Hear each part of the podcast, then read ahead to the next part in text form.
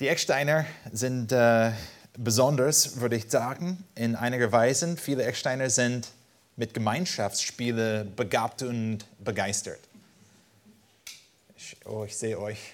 Es gibt einige hier auch, die einfach in diesem Bereich, wenn es um Gemeinschaftsspiele am Tisch, die sind einfach begabt, begeistert, die spielen sehr gern. Sogar bei der Jungschar ist es so, dass einige von den Gemeinschaftsspielen einfach äh, begeistert sind und sehr gut spielen. Die sind immer bereit zu spielen, die sind immer bereit zu gewinnen. Auch bei der Gemeindefreizeit ist es meiner Meinung nach sehr schön, die Leute zu sehen, die gemeinsam am Tisch sitzen und fokussiert sind, mit Intensität in den Augen diese Spiele zu spielen. Die wissen, wie es geht die haben Strategie für diese freundliche und feindliche Auseinandersetzungen. Einige sind nicht so erfahren mit solchen Spielen. Zu dieser Gruppe gehöre ich eigentlich. Die, gute, die guten Spieler, die wählen die richtigen Karten oder bewegen die Teilen so in einer Weise und so gut, dass sie gut auf dem Weg sind zum Sieg die wissen, wie es geht.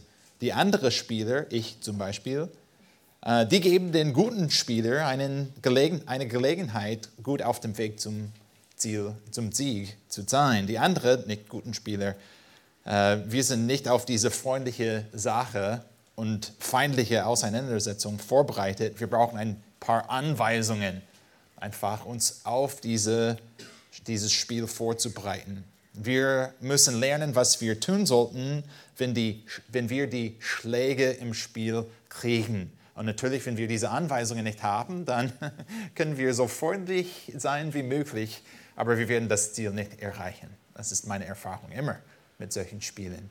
Anweisungen für so ein Spiel, Gemeinschaftsspiel, sind wichtig, besonders wenn es ein bisschen Strategie da sein muss, auch wenn diese Auseinandersetzung ja natürlich freundlich, aber auch äh, gleichzeitig feindlich ist. Es ist ähnlich in unserem christlichen Leben hier in dieser Welt. Die Welt, wie ihr wisst, ist eigentlich feindlich gesinnt gegen Gott. Und hier sind wir als Gottes Kinder in dieser Welt und in diesem Kontext in einem Spiel sozusagen, ein Spiel, ein Spiel des Lebens. Und wir möchten das Spiel für den Herrn gewinnen. Und wir möchten verstehen, wie wir das schaffen müssen, wenn wir so in einem Kontext sind, wo die Welt selbst gegen uns nicht so freundlich gesinnt ist, eher feindlich gesinnt. Und Gott, unser Vater, er gibt uns Anweisungen für das Leben hier in einer feindlichen Welt. Und heute möchten wir einige von den Anweisungen anschauen. Wir werden nicht alle Anweisungen von der Bibel anschauen zu diesem Thema. Wir werden aber einige von 1. Petrus 3, die Verse 13 bis 17 anschauen. Wenn du eine Bibel hast, dann könntest du deine Bibel aufschlagen, 1. Petrus, oder vielleicht bei der Bibel-App bei deinem Handy oder iPad oder Tablet oder was auch immer ihr mitgebracht habt, Satellit. Ähm, was auch immer hilfreich ist, den Text von 1. Petrus 3 anzuschauen, ab Vers 13. Und hier in unserem Text heute werden wir sieben Anweisungen anschauen. Oh, sieben Anweisungen anschauen. Und ich verstehe, letztes Wochenende hat Jonathan gepredigt mit vier Punkten. Und ich habe gedacht, wir haben sogar beim Hauskreis darüber gesprochen. Vier Punkte, oh, das ist nicht normal für die Eckstein-Gemeinde. Wir sind so daran gewohnt, drei Punkte in einer Predigt zu haben. Und ich habe gedacht, vier, schau mal hier, wir können das äh, vergrößern. Nein, eigentlich hat der Text hier in 1. Petrus 3 sieben gute Anweisungen, die wir erkennen können für das Leben hier in einer feindlichen Welt. Und ich habe mir gedacht, okay, zu dieser Predigt könnten wir vielleicht sieben Predigten halten. Aber dann habe ich mir gedacht, okay, vielleicht zu langsam für die Eckstein-Gemeinde. Dann habe ich auch mir gedacht, okay, vielleicht könnten wir zwei Predigten halten. Aber um das Gesamtbild zu haben, ich habe gedacht, sehr gut, dass wir einfach die sieben Anweisungen anschauen zusammen. Diese Anweisungen, die wir anschauen heute, lehren uns, wie wir in einer feindlichen Welt leben müssen. Die sind uns sehr hilfreich. Die werden uns helfen, auch sogar den Charakter in uns zu erbauen, zu bilden. Wir werden einfach in Charakter wachsen, weil dein Jesus-ähnliche Charakter ist wichtiger als die bequemliche oder die Bequemlichkeit deiner Umstände. Das werden wir hier in unserem Text anschauen. Lasst uns den Text anschauen. Ich lese den Text vor, 1. Petrus 3, 13 bis, bis 17. Und wir lesen hier in unserem Text, und wer will euch Schaden zufügen, wenn ihr Nachahmer des Guten seid? Petrus hat mit einer Frage angefangen, wer will euch Schaden zufügen, wenn ihr Nachahmer des Guten seid? Und wir lesen weiter, Vers 14, doch wenn ihr euch leiden solltet um der Gerechtigkeit willen, glückselig seid ihr. Ihr drohen, aber fürchtet nicht und lasst euch nicht beunruhigen, sondern heiligt vielmehr Gott den Herrn in euren Herzen. Seid aber alle Zeit bereit zur Verantwortung gegenüber jedermann, der Rechenschaft fordert über die Hoffnung, die in euch ist, und zwar mit Sanftmut und Ehrerbietung. Und bewahrt ein gutes Gewissen, damit die, welche euren guten Wandel in Christus verlästern, zu Schanden werden in dem, worin sie auch sie euch als Übeltäter verleumden möchten. Denn es ist besser, dass ihr für Gutes tun leidet, wenn das der Wille Gottes sein sollte, als für Böses tun. Dann hier haben wir einen Kontext. Wir haben schon in diesen Versen gesehen, dass Petrus einige Anweisungen selbst gegeben hat. Er hat viele Befohle äh, für uns hier aufgeschrieben. Und in diesem Text möchten wir auch uns die Frage stellen, okay, wenn wir Anweisungen von Gott, diese Befehle von Gott anschauen, dann in welchem Kontext finden wir? Und wir können auch 1. Petrus kurz anschauen.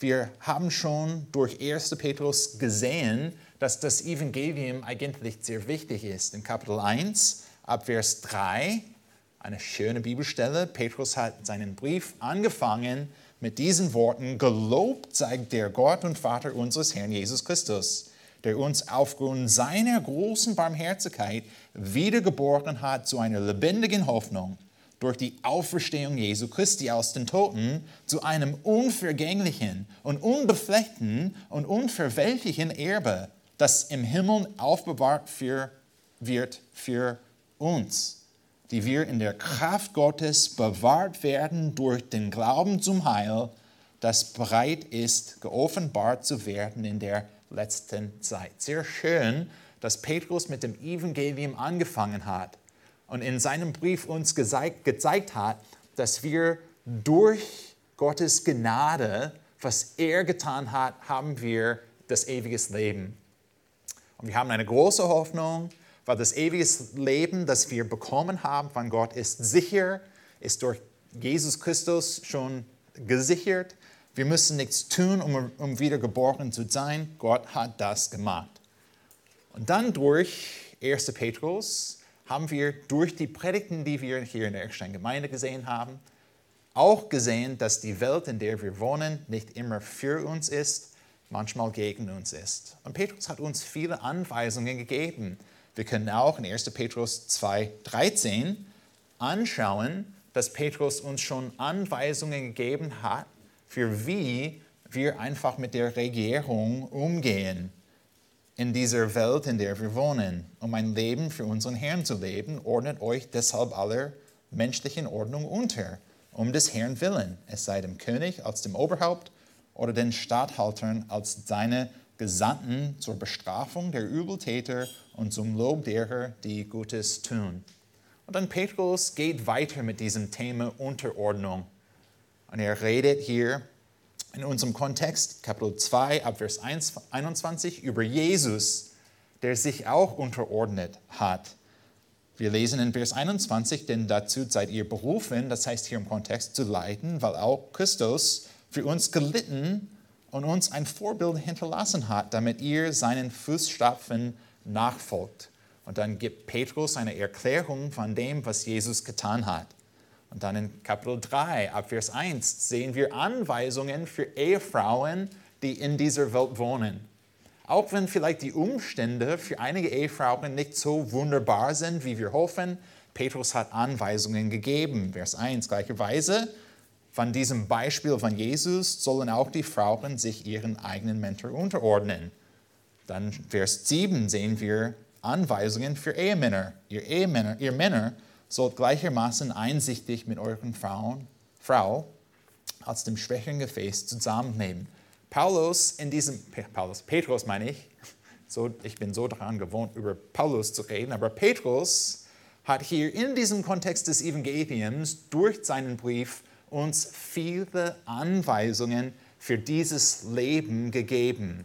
Und in diesem, Kontext, in diesem Kontext werden wir sieben Anweisungen anschauen für uns ab Vers 13 in Kapitel 3. Wir möchten aber, ich möchte mindestens sicher sein, dass wir diese Verbindung mit dem Evangelium haben und nicht sieben Anweisungen heute anschauen und denken, okay, wenn ich das tue, dann habe ich etwas verdient. Wir möchten diese Anweisungen anwenden, weil wir verstehen, dass Gott uns liebt und wir lieben ihn. Und daher könnten wir den Vers 13 anschauen und sehen und uns auch die Frage stellen, was erwartet Gott von uns? Vers 13 in 1. Petrus 3. Petrus hat für uns eine Frage gestellt, wer will euch Schaden zufügen, wenn ihr Nachahmer des Guten seid? Die Antwort zu dieser Frage ist eigentlich einfach. Niemand ist die Antwort. Niemand wird euch Schaden zufügen, wenn ihr Nachahmer des Guten seid. Ein allgemeines Prinzip für das Leben. Wir erwarten normalerweise, wenn wir etwas Gutes tun, dass es uns gut geht. Super einfach, nicht wahr? Und das Prinzip, das wir erwarten, wenn wir etwas Gutes tun, dass wir etwas Gutes erleben würden, bringt uns zu, unserem, zu unserer ersten Anweisung für heute Morgen für das Leben in einer feindlichen Welt. Zuerst, du musst eifrig für das Gute sein. Wir müssen eifrig sein, indem wir versuchen, etwas Gutes in diesem Leben zu tun. In einer Welt, die feindlich ist, sollen wir und dürfen wir eigentlich nicht aufhören, etwas Gutes zu tun. Wir erwarten auch einfach, was Petrus hier geschrieben hat. Wenn wir versuchen, um Gott zu ehren, etwas Gutes in unserem Leben zu tun, wir erwarten, dass es auch normalerweise für uns gut geht. Das ist ein grundlegendes Prinzip für uns. Auch in Römer 13. Ihr müsst nicht aufschlagen, ich lese einfach vor. Aber auch wenn ich Römer 13 sage, viele von euch denken an die Regierung. Besonders in den letzten zwei Jahren haben wir eine ein paar Mal diese Stelle angeschaut. Und in Vers 3 von Römerbrief 13 lesen wir über die Regierung, denn die Herrscher sind nicht wegen guter Werke zu fürchten, sondern wegen Buße. Das ist auch ein schweres Wort für mich zu sagen, aber ihr versteht, was ich meine hier. Wenn wir etwas Gutes tun, dann ist die Regierung da, um ihre Pflichten zu erfüllen und wir fürchten nicht normalerweise, wenn wir etwas Gutes tun. Die Herrscher sind nicht wegen guter Werke zu fürchten. Aber wenn jemand etwas Schlechtes tut, etwas Falsches tut, etwas, das nicht Gutes ist, tut, etwas Böses tut, dann soll diese Person die Regierung fürchten. Diese Person hat Grund, ein bisschen ängstlich zu sein. Auch in Vers 4 von Römer 13. Tust du aber Böses, so fürchte dich denn sie, die Regierung, trägt das Schwert nicht umsonst. Gottes Dienerin ist sie, ein Rächerin zum Zorngericht an dem, der das Buße tut. Ganz klar und deutlich, allgemeine Prinzipien, die Gott uns gegeben hat. Wenn wir etwas Gutes tun hier in diesem Leben, dann sollen wir erwarten, dass es uns gut geht auch. Allgemeines Prinzip, das Gott uns gegeben hat. Wenn wir diese Prinzipien oder das Prinzip erkennen, dann sollen wir auch die sein, die daran streben, die Zeit auszukaufen, immer etwas Gutes zu tun. Wir werden auch ein gutes Zeugnis für den Herrn haben in dieser Welt, auch wenn die Welt feindlich gesinnt ist gegen Gott, indem wir etwas Gutes tun. Wenn wir dann, dann dieses, diese Anweisung von Gott verstehen, dann sollen wir auch daran streben, etwas Gutes zu tun. Und was mir ein bisschen Spaß macht in so einer Predigt, ist, wenn wir so ein allgemeines Prinzip haben, wo wir sagen, hey, lasst uns etwas Gutes tun, dann haben wir auch zahlreiche Gelegenheiten, das Prinzip äh, anzuwenden. Das heißt auch, wenn wir einfach so, so allgemein reden, lasst uns etwas Gutes tun in der Eckstein-Gemeinde, dann Gott hilft uns auch ein bisschen enger zu denken, okay, wie können wir so ein Prinzip anwenden? Lasst uns den Nächsten lieben und dem Nächsten dienen. Dann sollen wir auch vielleicht, um Gott zu ehren in dieser Weise, von 1. Petrus 3,13 daran denken, okay, wer ist dann mein Nächsten? Und wie kann ich dem dienen? Wie kann ich auch den lieben? Und ich verstehe, es ist 2021, fast 2022. Wir sind alle beschäftigt. Wir haben Handys, wir haben auch iPads und Satelliten, die wir mitgebracht haben zum Gottesdienst, damit wir gute Notizen aufschreiben könnten. Wir sind alle beschäftigt mit Sachen, die unsere Gedanken überall streuen. Und Petrus hat auch gesagt, hey, ganz einfach, in einer Welt, wo wir schon verstehen, dass diese Welt feindlich gegen Gott ist, feindlich gesinnt gegen Gott ist, wir sollten einfach die sein, die immer daran streben, etwas Gutes zu tun. Wie können wir dem Nächsten helfen? Wie können wir den Nächsten lieben? Wenn wir einfach diesen kleinen Schritt, vorange Schritt vorangehen, dann können wir verstehen, dass wir so ein Zeugnis, und wir können überzeugt sein, dass wir so ein Zeugnis für Gott haben, hier in diesem Kontext, in dieser Welt. Wir können auch ehrlich sein, als Beispiel, wie wir so ein allgemeines Prinzip anwenden können. Wir können auch die sein, die ehrlich sind. Könnt ihr auch daran denken oder einfach euch vorstellen, wie es bei der Arbeit geht momentan bei euch? Ich verstehe, ich arbeite bei der Eckstein-Gemeinde und auch bei einer Bibelschule beim EWTC. Und die Atmosphäre ist vielleicht ein bisschen anderes, aber in deinem Umfeld, wenn das Thema Ehrlichkeit vorkommt, ist es tatsächlich der Fall, dass die meisten Mitarbeiter in deiner Firma, wo du arbeitest, ist es der Fall, dass die eigentlich ehrlich sind? Äh, einige sagen ja, gut, das ist sehr schön. Ich denke, wenn wir Menschen gut kennen, dann können wir auch sagen, es gibt viele Menschen, die einfach mit Ehrlichkeit kämpfen die sind nicht so ehrlich. Und das allgemeine Prinzip von Petrus ist, hey, wenn wir auch ehrlich sind, wenn wir etwas Gutes tun, dann wer wird uns zu Schanden tun? Was, wer wird uns einfach gegen uns etwas tun? Und die Antwort von Petrus ist, hey, wir können erwarten, in einer Welt, wo auch alles auseinandergeht und Furcht ist, wenn wir einfach daran streben, etwas Gutes zu tun, dann soll es uns gut sein. Aber es war auch Petrus bewusst, dass diese erste Anweisung, die allgemein ist und super hilfreich ist, ein allgemeines Prinzip eigentlich ist. Obwohl wir Verfolgung und feindliche Behandlung vermeiden möchten in diesem Leben, indem wir einfach etwas Gutes tun, es war auch Paulus bewusst, dass die Welt einfach anderes ist. Es klappt nicht immer, auch wenn wir versuchen, etwas Gutes zu tun, es klappt nicht immer, dass alles uns gut geht. Und das sehen wir hier in 1. Petrus 3, Vers 14. Petrus hat geschrieben, doch wenn ihr auch leiden solltet, um der Gerechtigkeit willen, glückselig seid ihr. Seht ihr die Worte am Anfang des Verses, Vers 14? Doch wenn. Petrus lehrt, dass es nicht immer möglich ist, Leid zu vermeiden. Und das hilft uns enorm mit dem ersten Prinzip auch. Weil oft denken wir, okay, wenn ich etwas Gutes tue, wenn ich einfach Sünde in meinem Leben vermeide, wenn ich versuche, dem Nächsten zu dienen, den Nächsten zu lieben, wenn ich versuche, ehrlich zu sein, dann kann ich erwarten auch, dass mein Leben eben sein wird. Weil ich das Richtige getan habe. Ich war ehrlich, es soll mir gut gehen. Ich habe etwas, ich habe gedient, es soll mir gut gehen. Aber Paulus hat diese, ah, was für eine schlechte Gewohnheit. Petrus, Petrus, es steht überall geschrieben hier, auch in meinen Notizen. Einfach fetter nächstes Mal.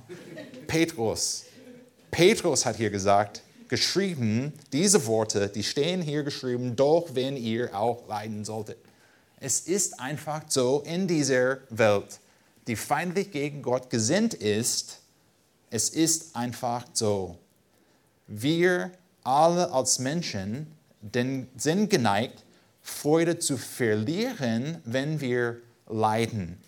Es ist genauso bei mir und ich gehe davon aus, dass es bei euch ist auch. Wenn wir leiden müssen, oder vielleicht stellt ihr euch vor, dass wir einen guten Tag haben, alles läuft, gut gefrühstückt, das Wetter ist schön, herbstlich, die Farben von den Bäumen sind wunderbar. Wir möchten etwas schaffen und wir haben das tatsächlich geschafft heute. Und wir denken, oh, das Leben ist gut. Wir telefonieren mit Freunden, wir haben eine gute Zeit. Wir haben etwas, versucht, etwas Gutes zu tun und, wir denken, und es geht uns gut heute. Und wir denken, oh, super, wunderbar, ich habe viel Freude in meinem Leben. Aber am nächsten Tag, auch während wir versuchen, etwas Gutes zu tun, etwas geht kaputt. Ich meine nicht etwas, sondern Beziehungen oder vielleicht eine Herausforderung bei der Arbeitsstelle, weil wir versucht haben, einfach Gott an der ersten Stelle zu dienen. Und jetzt haben wir schlechte Ergebnisse, schlechte Erfahrungen, Anfechtungen. Wir, müssen, wir, wir leiden, weil wir etwas Gutes getan haben. Das, diese Versuchung, die wir alle haben, ist dann einfach Freude zu verlieren und zu denken, boah, das, das gefällt mir überhaupt nicht. Ich habe keine Freude an dieser Sache. Und wir beginnen zu denken, ach, vielleicht habe ich auch etwas Falsches getan. Aber schau mal hier, was Petrus geschrieben hat in Vers 14, ganz am Ende dieses Verses. Er hat nicht gesagt, gesagt oder geschrieben, traurig seid ihr. Ich verstehe, das Leben ist schwer. Anfechtungen kommen und dann es ist okay, einfach in die Ecke des Zimmers zu gehen oder einfach nach Hause fahren und für ein paar Stunden weinen. In Ordnung, verstehe.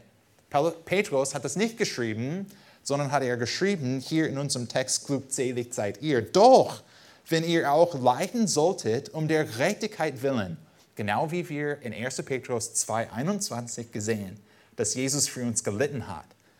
Auch wenn ihr leiden solltet, um der Gerechtigkeit willen, glückselig seid ihr. Und das bringt uns zu unserer zweiten Anweisung für das Leben in einer feindlichen Welt. Du musst dich auf und in Leid freuen. Du musst dich auf Leid freuen. Wenn verschiedene Anfechtungen auf uns kommen, wir können auch Freude ha haben. Wenn wir in den Anfechtungen sind, dann können wir uns auch freuen. Wenn du die anderen Predigten von 1. Petrus gehört hast, diese Anweisung und das Thema selbst ist uns nicht neu. Petrus hat schon viel gesagt zu diesem Thema. Zum Beispiel in 1. Petrus 1, Abvers 6. Wir sind in 1. Petrus, wir können einfach eine Seite blättern oder vielleicht zwei und dann schauen wir 1. Petrus 1 an und sehen wir Abvers 6. Dann werdet ihr euch jubelnd freuen, hat Petrus für uns geschrieben, Vers, Vers 6 von 1. Petrus 1. Denn werdet ihr auch oder werdet ihr euch jubelnd freuen, die ihr jetzt eine kurze Zeit, wenn es sein muss, traurig seid in mancherlei Anfechtungen, damit die Bewährung eures Glaubens, der viel kostbarer ist als das vergängliche Gold, das doch durchs Feuer erprobt wird, Lob, Ehre und Herrlichkeit zur Folge habe bei der Offenbarung Jesu Christi. Oft denken wir als normale Menschen, dass Leid, Anfechtungen und Schwierigkeiten ein Fluch sind. Das ist auch ein schweres Wort. Wir denken nicht, dass solche Sachen Segen sind, sondern Fluch.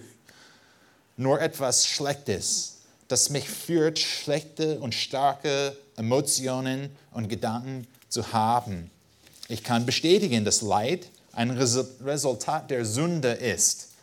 Und auch eines Tages werden wir für die Ewigkeit als Kinder Gottes Leid nicht mehr erleben. Es wird sehr schön. Daher hat Petrus auch geschrieben für uns eine kurze Zeit hier auf dieser Welt. was wir hier erfahren in dieser feindlichen Welt, wenn es um Leid und Anfechtungen geht oder Schwierigkeiten von anderen, weil wir das etwas Gutes tun, ist eine kurze Zeit. Auch wenn wir denken, oh, aber was denn, wenn wir vielleicht für 20 Jahre leiden müssen oder 30 oder 60 Jahre oder 70 Jahre leiden müssen im Vergleich mit der Ewigkeit? Pff, kurze Zeit, hat Petrus geschrieben.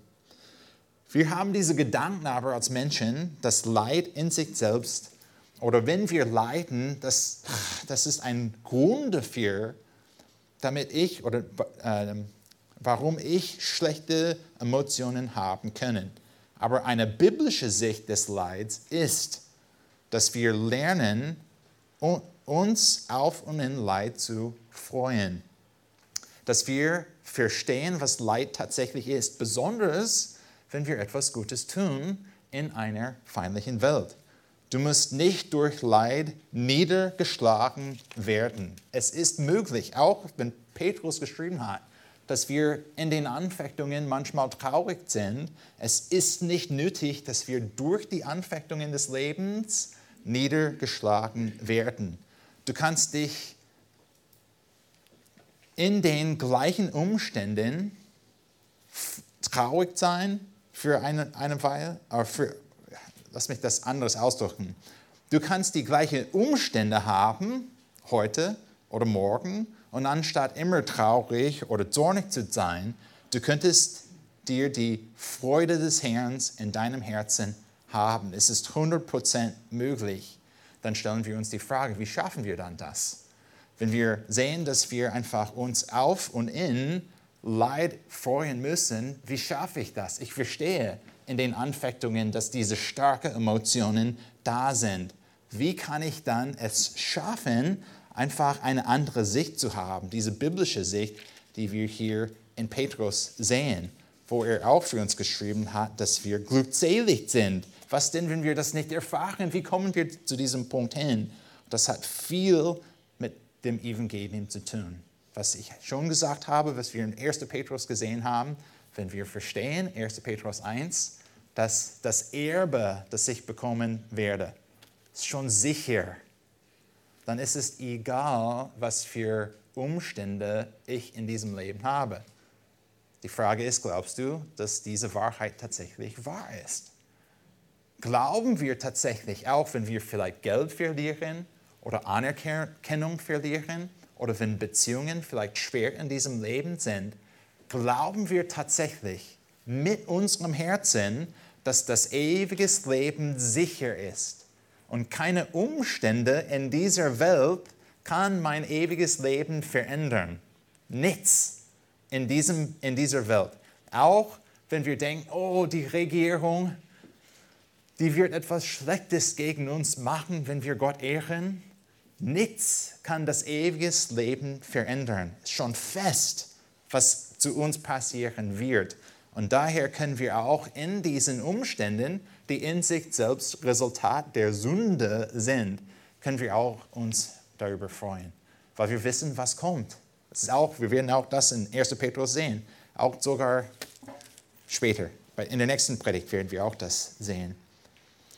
Es ist sehr wichtig, dass wir verstehen, in dieser feindlichen Welt, in der wir wohnen, in der wir leben, dass wir verstehen, dass wir daran streben, etwas Gutes zu tun es kann aber auch sein, wenn wir etwas Gutes tun, dass es uns nicht gut geht, dass die Umstände nicht so angenehm sind. Es ist okay, glückselig seid ihr. Und wir sollen lernen, uns auf und in der, im Leid zu erfreuen. Ich verstehe, wir könnten eine ganze Predigt zu diesem Thema haben. Bitte, könnt, ihr könnt auch die anderen Predigten von 1. Petrus anhören und dann wirst du noch mehr bekommen. Aber in unserem Text hier in 1. Petrus 3, 14, schreibt Petrus nicht nur über Freude, aber auch über Furcht. Schaut den Text an, 1. Petrus 3, 14. Den, den zweiten Satz in unserem äh, Vers hier. Petrus hat geschrieben, ihr drohen, aber fürchtet nicht. Wir verstehen, dass wir glückselig sind. Wir verstehen, dass wir Freude haben können in den Anfechtungen, die wir im Leben haben und erfahren. Und dann hat Petrus gesagt, ihr drohen aber fürchtet nicht, und lasst euch nicht äh, beunruhigen. Ganz einfach zu sagen, nicht wahr? Aber nicht so einfach anzuwenden. Von dem, was Petrus geschrieben hat, können wir sagen, dass wir äh, Drohen im Leben erwarten können.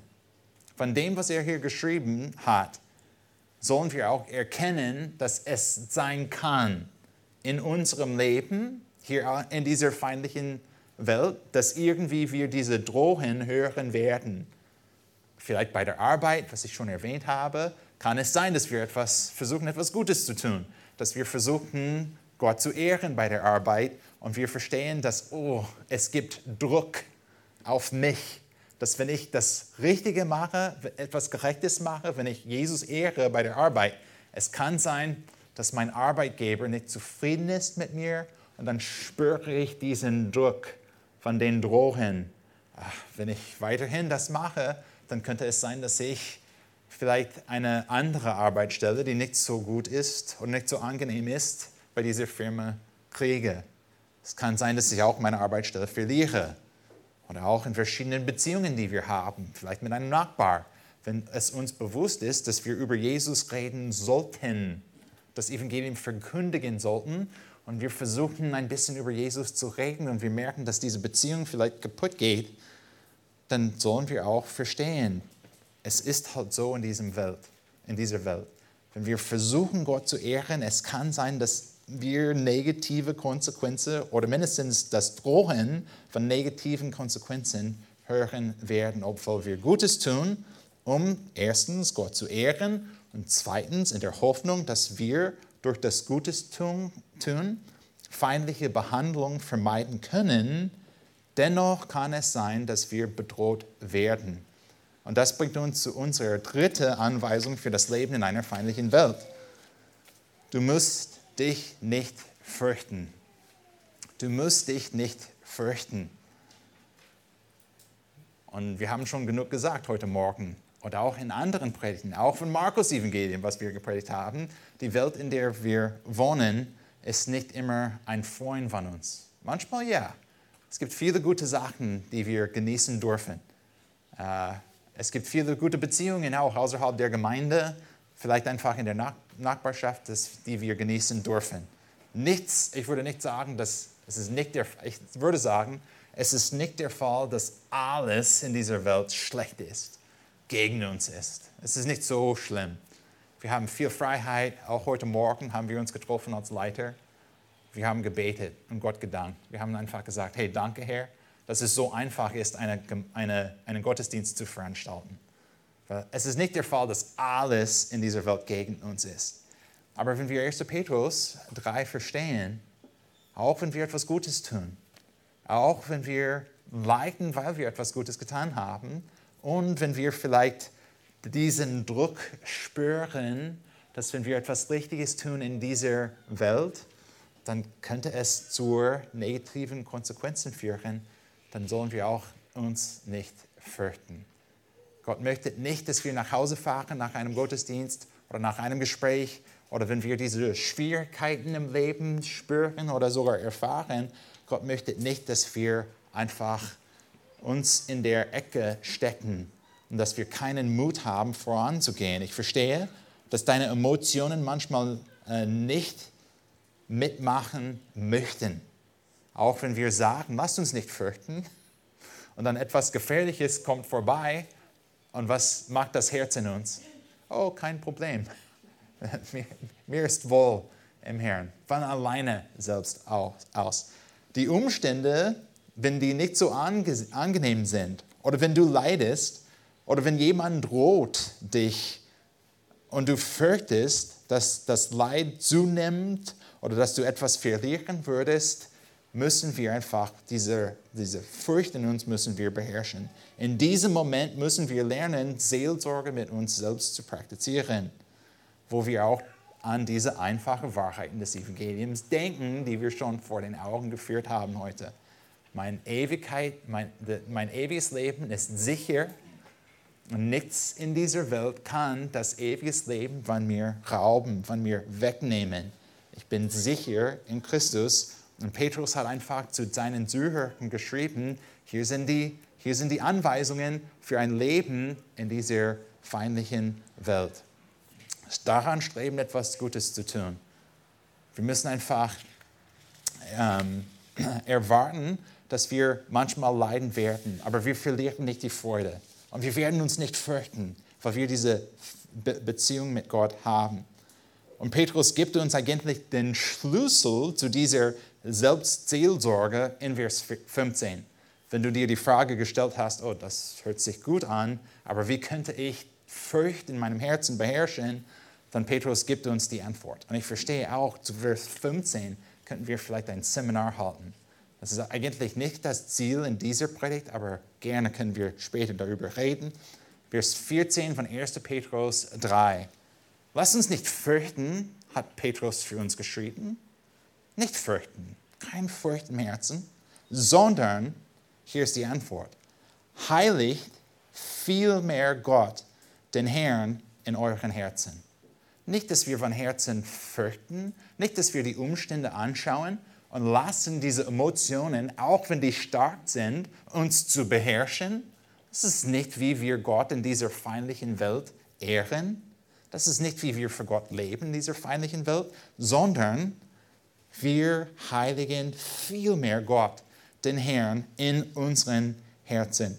Seid aber alle Zeit bereit zur Verantwortung gegenüber jedermann, der Rechenschaft fordert über die Hoffnung, die in euch ist. Heiligt vielmehr Gott, den Herrn, in euren Herzen. Gott möchte, dass wir in den schweren Umständen in dieser feindlichen Welt ihn von Herzen anbeten.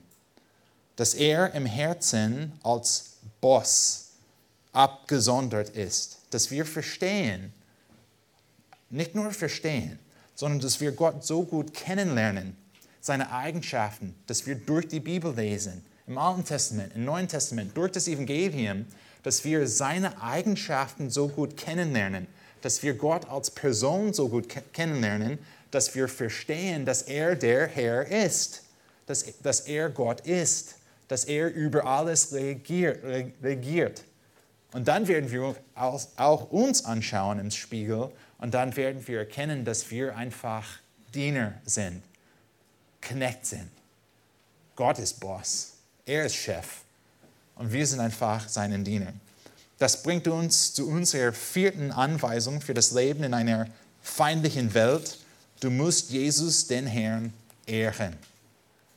Du musst Jesus als deinen Herrn ehren, von Herzen. Zu diesem Punkt zu kommen, wo wir verstehen, wer Jesus ist. Er ist, wie ich gesagt habe, Chef, er ist Boss. Er darf bestimmen, was ich in meinem Leben mache. Das heißt auch, dass wir erkennen, dass wir seinen Diener sind. Wir sind einfach Knechte. Und schaut mal bitte, wie Petrus beschreibt unser Verhalten, wenn wir Jesus als Boss, als Chef respektieren.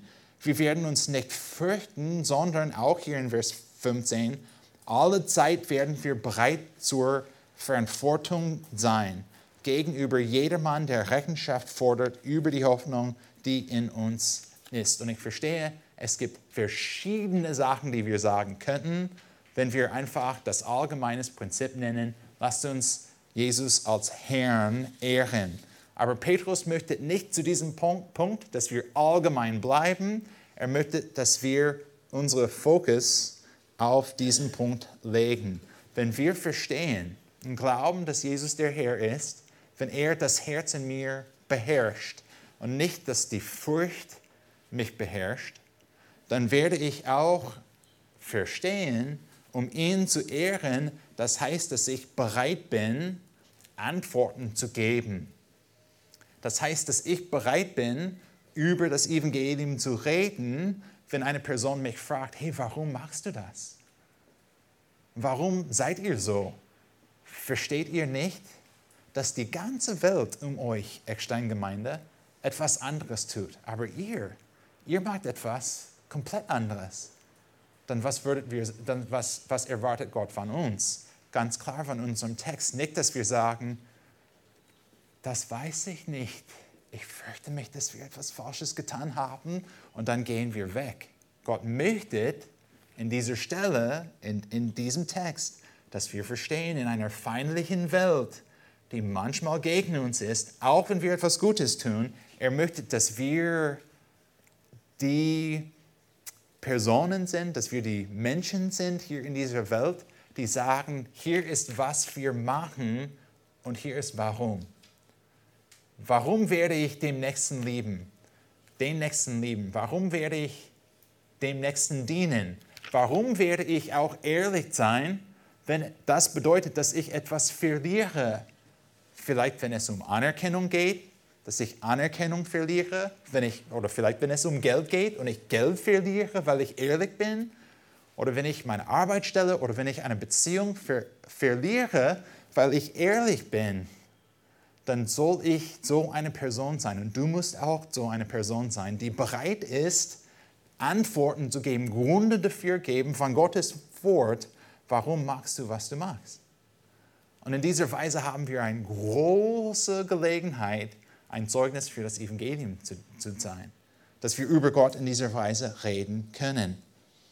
Wir sagen oft hier in der Eckstein-Gemeinde, dass wir verschiedene Gaben von Gott bekommen haben. Das werden wir auch in 1. Petrus 4 predigen. Wir verstehen, dass es für einige einfacher ist, das Evangelium zu erklären und zu verteidigen, hier in der Gemeinde. Einige von euch, ihr sagt einfach, oh, es ist mir einfach, über Gott zu reden, über das Evangelium zu reden. Die biblische Anweisung für uns alle in der Gemeinde, ob wir denken, dass wir begabt sind in dieser Evangelisation oder nicht, die biblische Anweisung für uns ist, dass wir als Diener Jesu daran streben müssen, eine Stimme für die Wahrheit zu sein, für das Evangelium zu sein und zu haben hier in dieser feindlichen Welt. Und in dieser Weise können wir Gott ehren. Und wenn ich das Wort Verteidigung nutze, wenn wir über das Evangelium reden, wir müssen bereit sein, das Evangelium zu verteidigen, zu erklären, warum wir glauben. Wenn ich das Wort Verteidigung nutze, Vielleicht denkst du an Argumentationen und Auseinandersetzungen, wo Leute vielleicht respektlos miteinander argumentieren, wo sie einfach Kopf zu Kopf, Kopf äh, argumentieren und äh, diskutieren, vielleicht ist ein gutes Wort. Aber in unserem Kontext von 1. Petrus 3 haben wir schon gesehen, dass wir eifrig sein müssen für das, was gut ist. Und Petrus erinnert uns daran, hier in unserem Kontext am Ende Vers 15, er möchte nicht nur, dass die Eckstein-Gemeinde so eine Gemeinde ist, die über Gott redet und bereit ist, Gründe für die Hoffnung weiterzugeben. Er möchte, dass wir laut seinen Worten hier am Ende Vers 15, und zwar mit Sanftmut und Ehrerbietung. In einer feindlichen Welt müssen wir lernen, mehr über Gott und über die Bibel zu reden, aber natürlich mit Mut, ja, aber auch mit Sanftmut. Und das bringt uns zu unserer fünften Anweisung für das Leben in einer feindlichen Welt von Petrus hier in unserem Text. Du musst sanftmütig sein. Wenn wir daran streben, etwas Gutes zu tun hier in dieser Welt, wenn wir versuchen auch Freude zu haben im Leid und in den Anfechtungen, wenn wir versuchen, über Gott selbst zu reden und über das Evangelium zu reden. Petrus hat zu seinen Zuhörern geschrieben, in diesem Kontext, als wir versuchen, das alles zu tun, er hat zu denen geschrieben, pass mal auf, wir müssen einfach sanftmütig bleiben. Was ist dann Sanftmut? Das ist, wo unsere Vorgehensweise mit anderen Menschen, für diese Menschen, für diesen anderen, leicht und angenehm ist. Ich meine nicht, dass wir eine Ausrede haben, die Wahrheit nicht zu reden. Das haben wir schon gesehen. Wir müssen etwas Gutes tun, auch wenn die, die vielleicht Konsequenzen nicht so, uns nicht so angenehm sind. Aber Gott möchte, dass wir nicht schroff sind. Er möchte nicht, dass wir brutal mit Menschen sind. Er möchte, dass wir sanftmütig, leicht, angenehm sind mit anderen. Wir sind immer bereit, das Evangelium zu erklären. Wir sind immer bereit, das Evangelium zu verteidigen. Wir sollen auch in diesem Dienst wachsen hier in der Eckstein-Gemeinde, weil wir Jesus als Herrn ehren. Und wenn, wir, wenn er tatsächlich der Boss ist, der Chef ist, dann werden wir daran streben, ihm in dieser Weise zu dienen. Wir werden aber auch immer sanftmütig sein. weil Gott uns befohlen hat.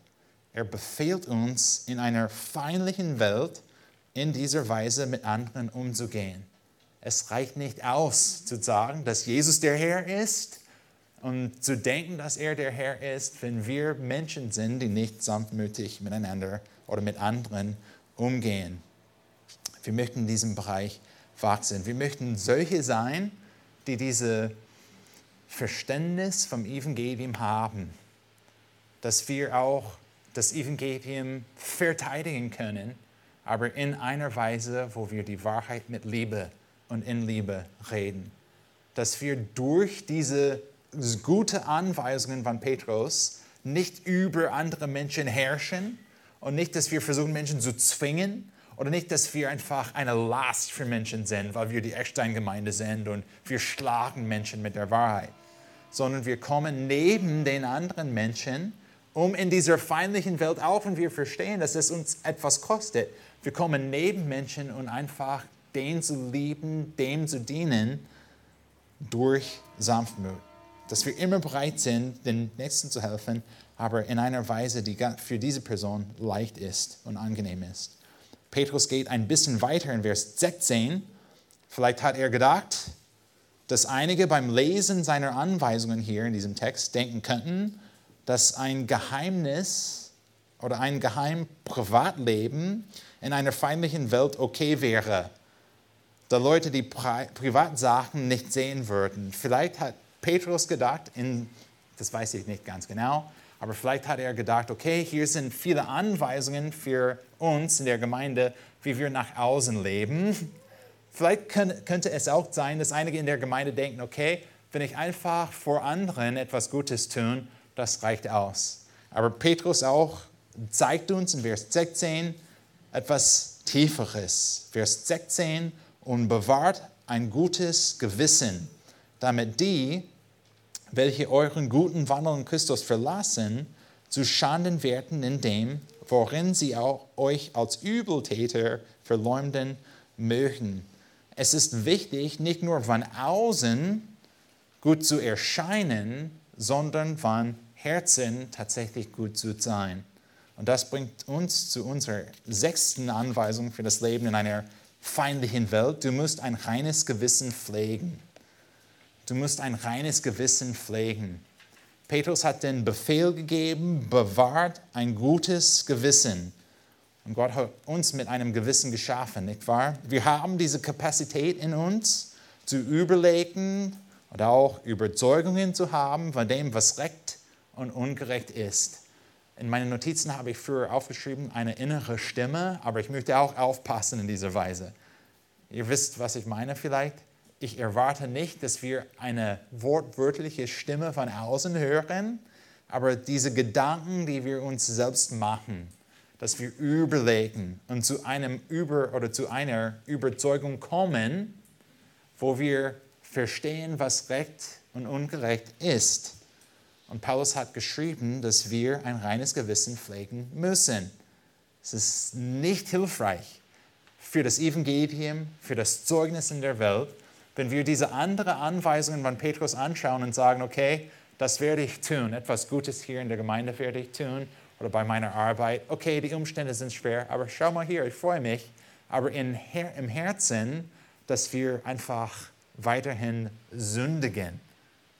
Die Leute umherum werden auch das erkennen. Die werden auch durch diese guten Taten, die wir tun, sehen. Und dann haben wir wieder ein schlechtes Zeugnis für den Herrn und nicht ein gutes Zeugnis für den Herrn.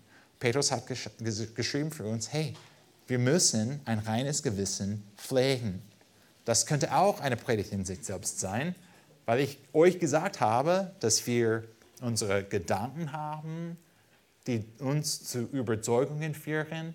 Und wir müssen auch erkennen, durch das Wort Gottes, erinnert ihr euch, es ist alles im Kontext auch. 1. Petrus 2. Ganz am Anfang hat, von 1. Petrus 2 hat Christian eine Predigt gepredigt, wo wir als Menschen einige Eigenschaften ablegen müssen, einfach wegschmeißen müssen, damit wir einen großen Hunger auf die reine Milch haben, das Wort Gottes haben. Und das Wort Gottes lehrt das Gewissen in uns, damit diese Gedanken, die wir haben, mehr und mehr biblisch sind. Und durch diese biblische Gedanken und Denkweisen, dann kommen wir zu biblischen Überzeugungen. Und wenn wir konsequent mit den Überzeugen, mit den biblischen Überzeugen, mit einem reinen Gewissen leben, dann haben wir ein großes Zeugnis für den Herrn in dieser feindlichen Welt. Wir haben diese besondere Kapazität. Lasst uns einfach ein reines Gewissen vor dem Herrn haben. Und dann haben wir eine letzte Anweisung von Petrus. Schaut mal bitte 1. Petrus 3,17 an. Wir haben einfach diesen letzten Satz von Petrus in diesem Absatz. Denn es ist besser, dass ihr für Gutes tun leidet, wenn das der Wille Gottes sein sollte, als für Böses tun. Petrus vergleicht das Leiden für Gutes tun und für das Böses tun. Und natürlich ist es besser. Wir würden alle hier in der Eckstein-Gemeinde zustimmen und sagen, ja, das ist richtig.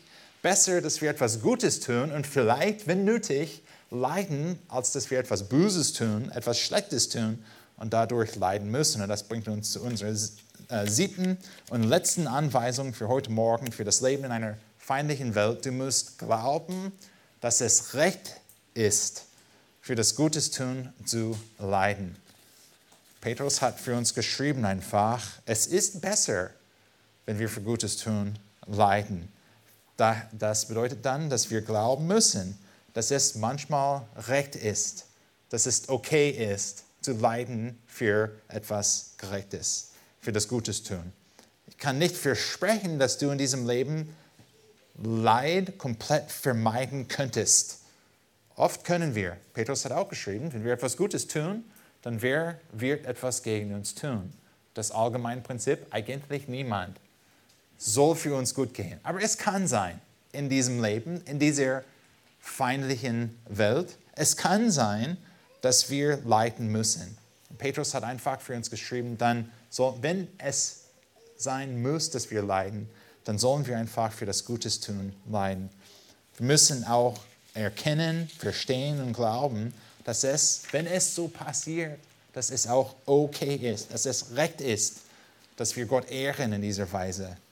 Ich meine, dass wir verstehen, dass es gehört zu diesem Leben in einer gefallenen Welt. Wir dürfen nicht denken, dass wir unbedingt etwas Falsches getan haben, wenn wir für das Gutes tun leiden. Das ist eine Herzenseinstellung, die wir oft uns in uns aufbauen müssen. Die kommt nicht von selbst allein. In den Momenten des Leids sollen wir uns daran erinnern, dass Gott gesagt hat, dass es in einer feindlichen Welt so ist. Heute haben wir in super schnell, verstehe ich, wie Paulus, Petrus die aufgeschrieben hat, sieben Anweisungen für ein Leben in einer gefallenen Welt angeschaut. Hauptsache ist, was wir durch und durch gesehen, ist, dass wir diese lebendige Beziehung mit dem Herrn Jesus haben durch das Evangelium. Dann können wir viele Anweisungen anschauen und die anwenden, um ein Zeugnis in dieser gefallenen Welt zu sein. Lasst uns beten. Himmlischer Vater, du hast uns viele Anweisungen gegeben in verschiedenen äh, Stellen, die wir angeschaut haben, durch Markus Evangelium, auch hier in 1. Petrus und was wir auch in anderen äh, Bibelstellen anschauen werden in den nächsten Wochen, Monaten und Jahren hier in der Erstein-Gemeinde. Und Herr, diese Anweisungen sind uns hilfreich, weil wir nicht, wir möchten nicht, dass wir zu diesem Spiel des Lebens kommen und keine Ahnung haben, wie wir das Spiel leben sollen, um zu gewinnen. Und Herr, du hast uns klar und deutlich gezeigt, dass wir eine Beziehung mit dir haben müssen, um etwas Gutes zu tun, um gute Frucht hervorzubringen. Und Herr, durch diese verschiedenen Anweisungen, die wir angeschaut haben heute, möchten wir viel Frucht für dich hervorbringen zu deiner Ehre. Amen.